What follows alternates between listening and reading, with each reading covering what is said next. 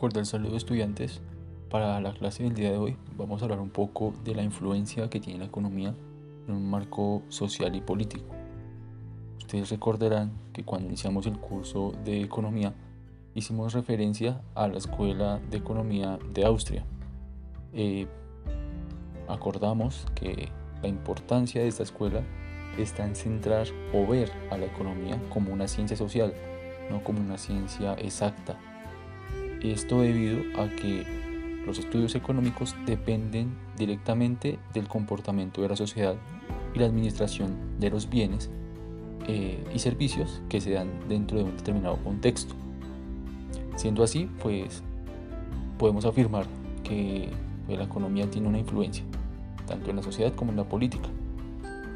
Para esto, pues tenemos que reconocer primero que vivimos en una sociedad capitalista y este sistema económico capitalista pues va a tener influencia en nosotros como sociedad, en nosotros como individuo, como individuos y en la política.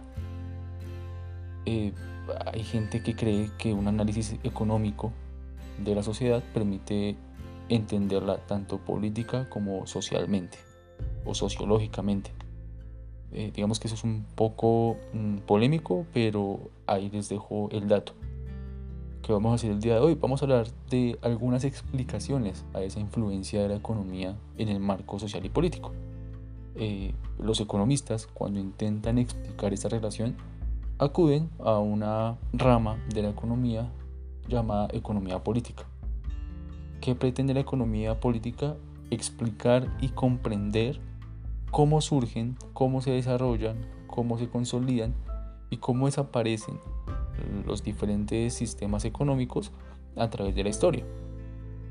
Eh, intentar dar explicación a esa aparición, ese desarrollo y la desaparición de los sistemas económicos también permite comprender las relaciones sociales y políticas de ese determinado contexto. Mm, vamos a tener acá un acuerdo y es que todo sistema o toda relación económica va a afectar el orden social y político. Si en este momento estuviéramos en una sociedad no capitalista, pues tendríamos otra manera de organizarnos y relacionarnos. Pero como vivimos en una sociedad capitalista, ya está instalado, es como un chip que nos hace actuar de determinada manera, nos afectan. Tenemos unas relaciones políticas determinadas eh, acudiendo o teniendo en cuenta ese sistema económico. Podemos reconocer tres grandes teorías de eh, esta economía política. Estas, tres grandes teorías responden a puntos de vista muy diferentes de el desarrollo eh, económico, político y social que ha tenido eh, el, ser humano, el ser humano en sociedad. Eh, son visiones incluso tradicionales y son las tres teorías que más han sonado a lo largo de pues, de estos estudios económicos y sociales. Empecemos hablando de la primera teoría económica política, eh, que es la clásica. Se reconoce a Adam Smith, ya hemos hablado de Adam, de Adam Smith, es como el precursor del capitalismo económica y políticamente hablando. Eh, y esta gente pensaba que, es, que la organización económica organización política, los primeros pasos del capitalismo respondían a un orden natural. ¿Y cuál es el orden natural? Pues que todos debemos trabajar. Y que si todos trabajamos, pues unos van a estar arriba y otros van a estar abajo porque es natural que eso, que eso sea así. Es natural que algunos progresen más que otros. Entonces no podríamos hacer una crítica a la sociedad porque es algo natural, es algo que ya viene dado. Es algo que tocó, sin más. Es una circunstancia. Eh, años después pues apareció David Ricardo que también pues introdujo una teoría llamada valor trabajo. Como así todos los objetos todas las mercancías todo producto recibe su valor de acuerdo al trabajo que requiere su producción. Pero él no lo usó para criticar esta teoría clásica o capitalista. Él lo hizo para apoyarla. ¿Cómo la apoyaría? Pues si los capitalistas al ser poseedores de, los medios de producción, mm, tienen la capacidad de invertir y arriesgar su inversión para producir algo, pues es normal que el valor agregado les llegue a ellos y acumulen más dinero. Ellos justificaban esta acumulación capitalista. Eh, podemos decir también que esta teoría clásica pues tiene bases ilustradas y progresistas.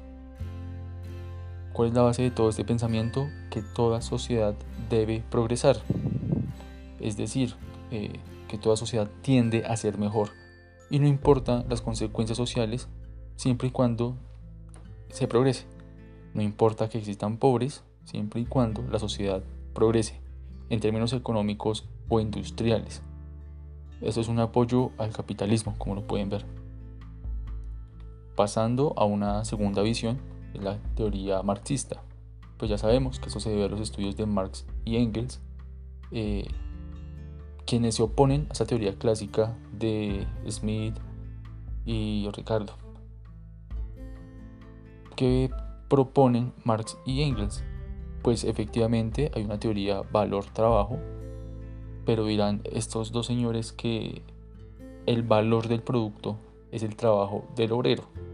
Por lo tanto, el obrero debe recibir el reconocimiento por esa producción.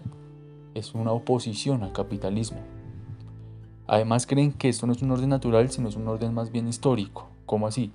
No es normal que en algún punto de la historia unos progresen más que otros. No es normal que exista una jerarquía. Marx y Engels pensarían que es más bien un punto determinado de la historia que al ser determinado tiene un principio y tendrá un final. Y eso daría lugar a un nuevo modelo que seguramente superaría los males del modelo anterior. Por eso es necesaria la crítica. Sin crítica, pues no se evoluciona a un nuevo sistema o a, un nuevo, a una nueva teoría, a una nueva realidad. Podemos decir que Marx y Engels se ubican del lado de los trabajadores al contemplarlos como oprimidos contemplarlos como la clase eh, inferior en un proceso histórico que ha dado lugar al capitalismo.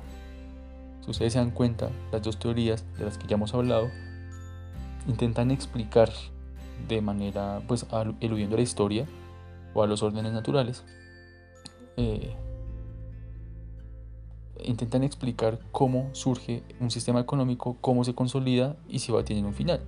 Intentan comprender Em, ya dejando de lado esta teoría marxista, pues digamos que hubo un enfrentamiento muy grande entre teoría clásica y teoría marxista. Y más o menos durante, a inicios del siglo XX surge una nueva postura que hasta el día de hoy perdura, que es la teoría neoclásica, muy relacionada con el neoliberalismo, que es una nueva postura de la, la teoría clásica, es una oposición a la teoría marxista, perfecciona elementos y convence más. Eh, esta teoría pues apoya esta, esta visión que apoya la acumulación de unos y la desventaja de otros, pero rompe con la teoría del valor trabajo. Es decir, ya no el valor de un producto no depende del trabajo que gasta su producción, sino que depende de las necesidades que giren en torno a ese producto. Por ejemplo, un celular. El ejemplo típico del celular. El valor del celular no reside en la cantidad de trabajo necesario para producirlo, sino que el valor del celular depende de la necesidad. Y en estos tiempos todos necesitamos el celular. Por lo tanto, el valor va a aumentar. Es la utilidad del producto lo que le da el valor. Por eso es que los celulares ahora son mucho más funcionales, tienen muchas más cosas porque le dan mayor utilidad. Mayor utilidad, mayor costo o mayor valor. Mm. Digamos que ya no está presente ese dilema de producción, trabajo, no, sino que el valor se lo da la persona que desea el producto. Si muchas personas desean el producto, pues obviamente va a aumentar su valor. Pero si es un, es un producto que no es deseado por nadie, pues se evalúa, no tiene mucha utilidad. Eh, podemos decir que esta teoría es un saludo, así lo mencioné yo, un saludo al individualismo y al libre mercado. ¿Cómo así? Si ustedes tienen la capacidad de producir una cosa que mm, tenga valor o tenga una utilidad grande para la sociedad, pues seguramente van a pagar mucho por ello. Ustedes están en libertad de cobrar lo que sea por eso o de cobrar la utilidad de eso. Y también es un saludo al individualismo, ¿por qué? Porque todos vamos a estar en una guerra constante por obtener las cosas que creemos necesitar. Esa teoría neoclásica pues explica justamente lo que está pasando ahora. Fue una teoría latente durante todo el siglo XX eh, y estos inicios del siglo XXI y creo que difícilmente se pueda superar este neoliberalismo, pero haría falta más elementos, harían falta más elementos para su superación. Seguramente a futuro encontraremos una nueva teoría de economía política que nos permita comprender, nos permita explicar por qué pasa esto en economía y sociedad. Si ustedes se dan cuenta, las tres teorías son eh, una evidencia de que la economía afecta directamente a la sociedad, nos afecta a nosotros como individuos. Nosotros tenemos una visión del mundo de acuerdo al sistema económico en el que estamos sumergidos, en el que estamos inmersos. Jóvenes, eh, ustedes verán en la diapositiva una actividad, pero yo quiero asegurarme de que todos ustedes escuchen el podcast y de que todos ustedes presten atención. Por lo tanto, las personas que han llegado hasta este punto del podcast van a agregar un pequeño punto a la actividad. Ustedes van a, ustedes simplemente van a eh, responder con sus palabras cómo explica o cómo hace una teoría e, de economía política para explicar la situación actual en términos sociales, políticos y económicos. Es algo que he explicado a lo largo del podcast y creo que es muy sencillo. Solo quiero asegurarme de que están revisando todo, eh, todas las fuentes que yo estoy poniendo a disposición. Jóvenes, eh, recuerden que estoy dispuesto a solucionar sus dudas. Éxitos.